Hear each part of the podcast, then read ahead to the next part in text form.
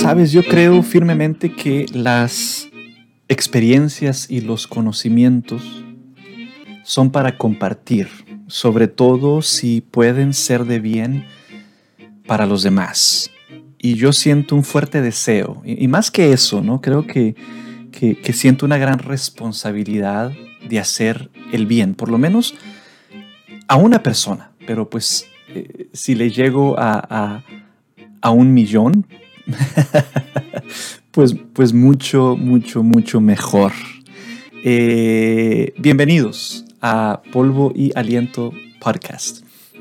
Eh, temas de, de psicología y de salud mental con un toque de espiritualidad y de fe. Y este es el primer episodio y la verdad no sé, la verdad no sé si, si será el primero y el único. o el primero de muchos. Yo creo que el tiempo dirá.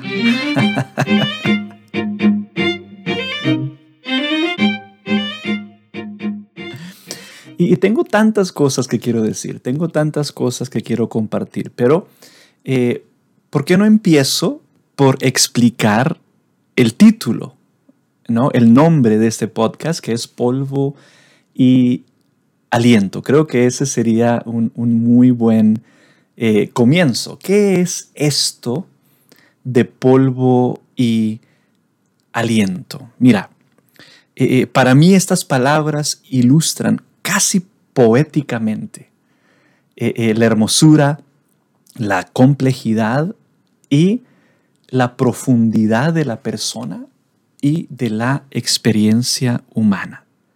Somos cuerpo y alma, polvo y aliento. Yo siempre me, imagino a Dios como un gran artista con, un pincel en su mano. Y, Dios, como este gran artista, eh, unió en la naturaleza humana el mundo material y el mundo espiritual.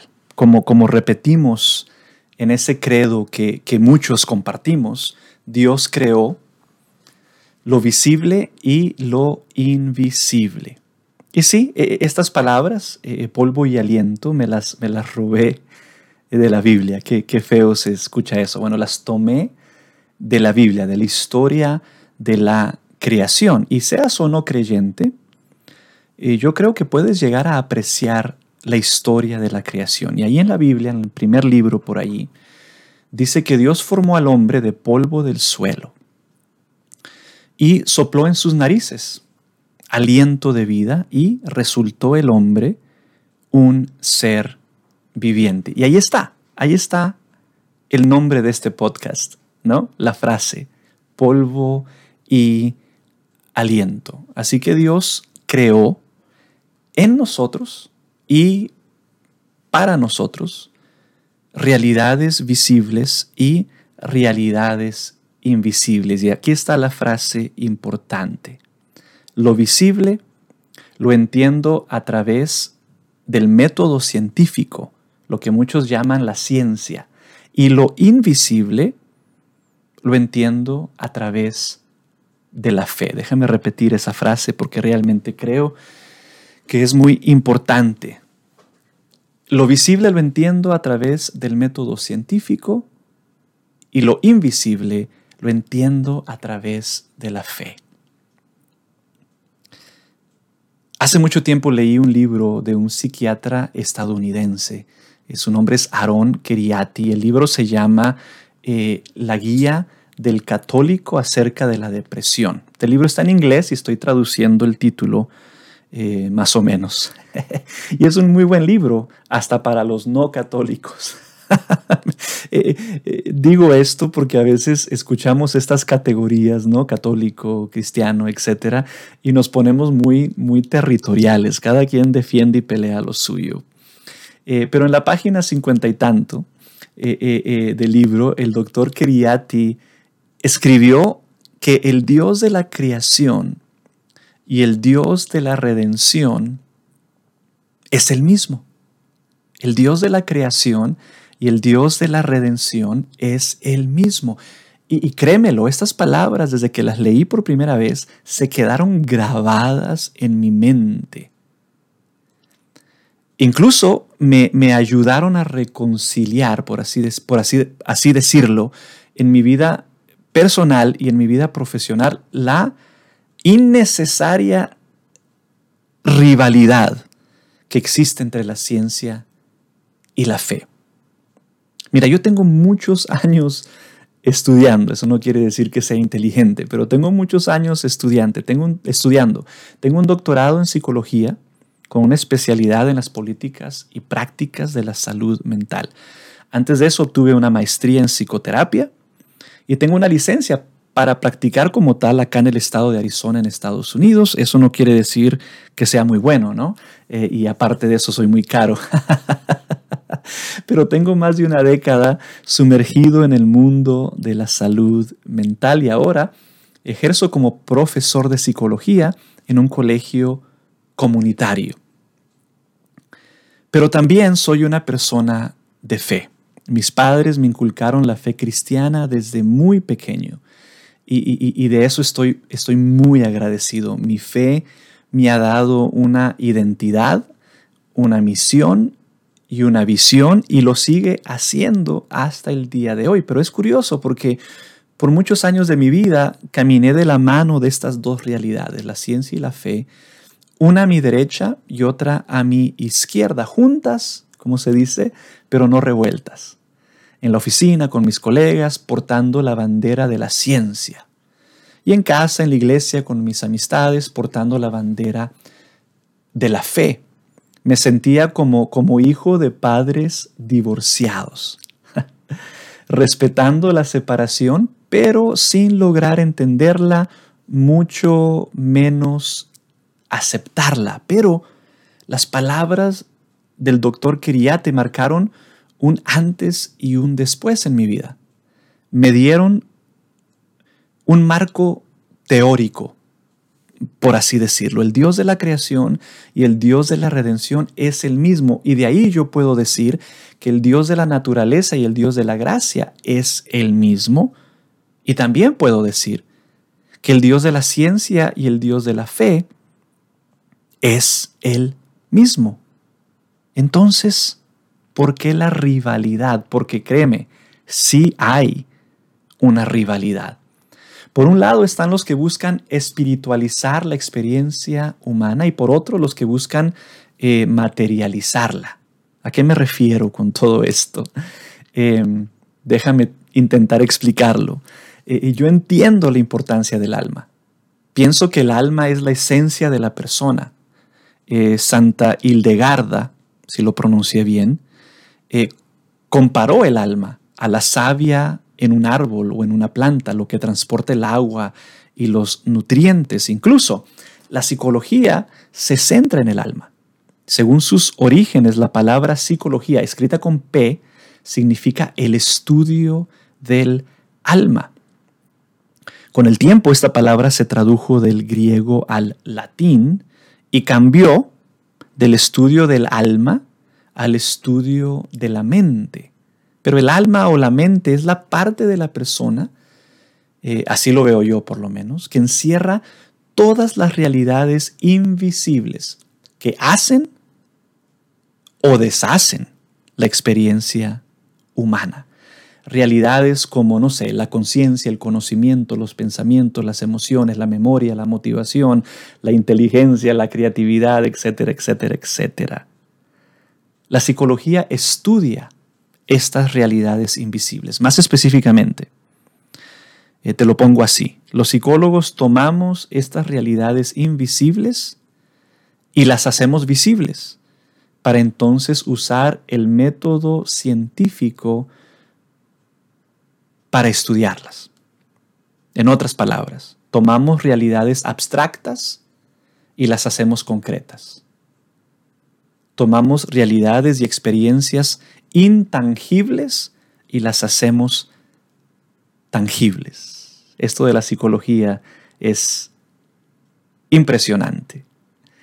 Y para los creyentes el alma es aún más importante porque es lo que nos mantiene unidos, conectados, contactados con Dios. Así que el alma es importante, no hay duda.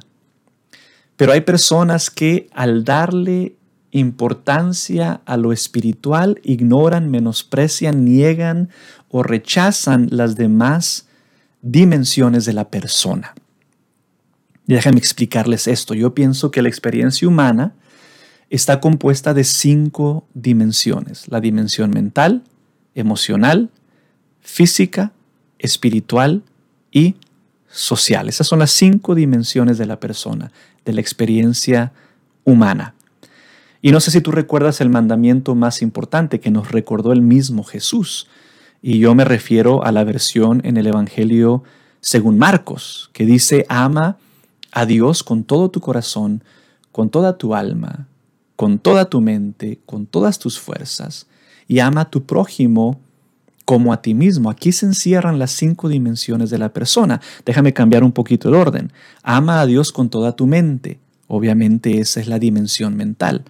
Ama a Dios con todo tu corazón.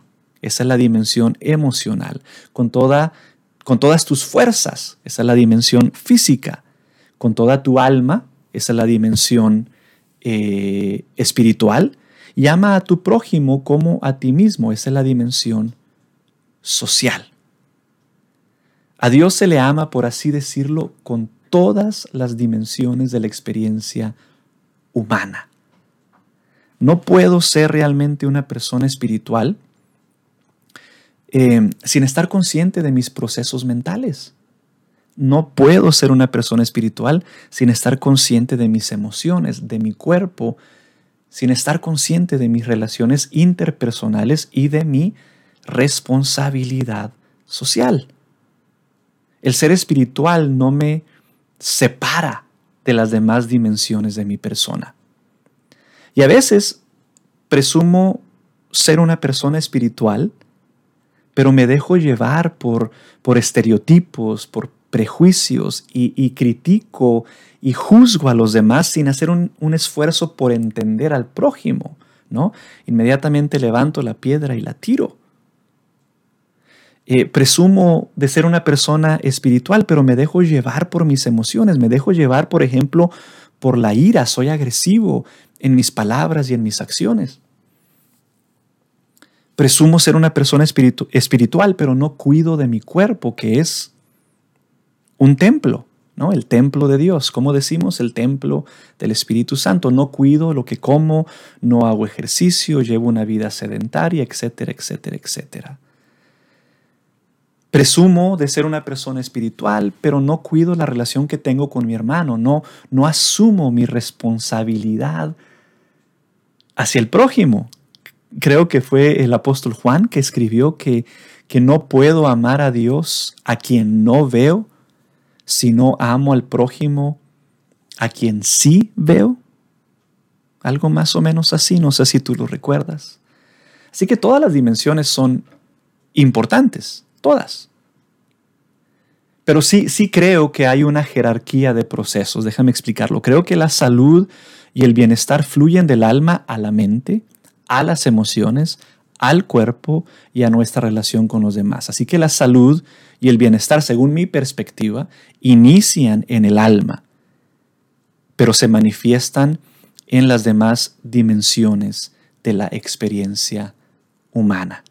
No se puede ser espiritual e ignorar las demás dimensiones de la persona. Y em, regresando a la rivalidad, por otro lado, em, están los que se enfocan en lo material y que niegan, ignoran, rechazan o menosprecian lo espiritual. A veces caemos en lo que comúnmente llamamos materialismo. Eh, estos son los que intentan desalmar a la persona. Y escúchame bien, los que intentan desalmar mar a la persona, negando lo espiritual. Y, limitando la experiencia humana a lo meramente material. Y sí, muchos creyentes miran la psicología con escepticismo y hasta con desprecio. Incluso llegan a satanizar sus conceptos. No sé si sea esa una palabra. Pero Hay muchos psicólogos y miembros de grupos académicos y científicos eh, que reducen la fe a un simple mecanismo de defensa y hasta la diagnostican como un delirio, una, una neurosis o una psicosis compartida. Y sí, en ciertas circunstancias y, y, para ciertas personas esto no es totalmente falso.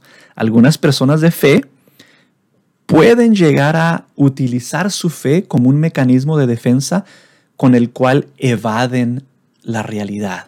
A veces las personas usan la fe y la religión como una droga para escapar de la realidad. Y algunos también esconden una variedad de emociones y de pensamientos negativos detrás de su religiosidad. Y hay otros tantos que, caen en la trampa del poder de la sugestión y que se dejan manipular por tanto y tanto charlatán que hace las cosas eh, eh, en nombre de Dios. Tantos que se enfocan en sacar dinero, ¿no? En el nombre de Dios. Pero para la mayoría de las personas, incluyéndome, la fe, el formar parte de una comunidad de fe, el ser religiosos, y, déjame aclarar que por religioso me refiero a una serie de, de comportamientos muy humanos, porque el ser humano es religioso por naturaleza. Entonces, cuando digo religioso, me refiero a una serie de comportamientos eh, eh, muy humanos que nos mantienen unidos con lo que consideramos sagrado. ¿no? Así que la fe, el formar parte de estas comunidades, el ser religiosos, nos hace mucho bien. A mí en mi vida me ha hecho muchísimo bien el ser una persona de fe, el ser, miembro de una iglesia. Me ha hecho mucho bien y me sigue haciendo bien. Y existen un buen número de estudios eh, muy bien hechos eh, que nos dan evidencia de esto. Tal vez en otra ocasión hablaremos de algunos de estos estudios. ¿Por qué no? Para muchos la fe es nuestro motor. ¿No? Y como psicólogo, como científico, como académico, no puedo negar esta realidad. No puedo negar sus beneficios, no puedo hacerme de la vista gorda. Dios creó lo visible y lo invisible. Lo visible lo entiendo a través del método científico y lo invisible lo entiendo a través de la fe. Así que estas dos realidades no se contradicen, al contrario, a mí me encanta esta frase, se contemplan y se complementan se contemplan y se complementan. Mi intención detrás de este podcast es un poco ambiciosa. Bueno, es muy ambiciosa. Quiero compartir mis conocimientos y experiencias acerca de la salud mental. También quiero compartir reflexiones prácticas que nos ayuden a vivir mejor. Y quiero poner mi parte eh, en el esfuerzo por cerrar la brecha que existe entre la ciencia y la fe, entre el cuerpo y el alma, entre la naturaleza y la gracia. Así que vamos a ver cómo nos va hemos llegado al final de este primer intento, de este primer episodio de Polvo y Aliento podcast. Espero haya sido de su agrado. Espero que por lo menos despierte la curiosidad para ver qué sigue, ¿no? Después de este primer episodio.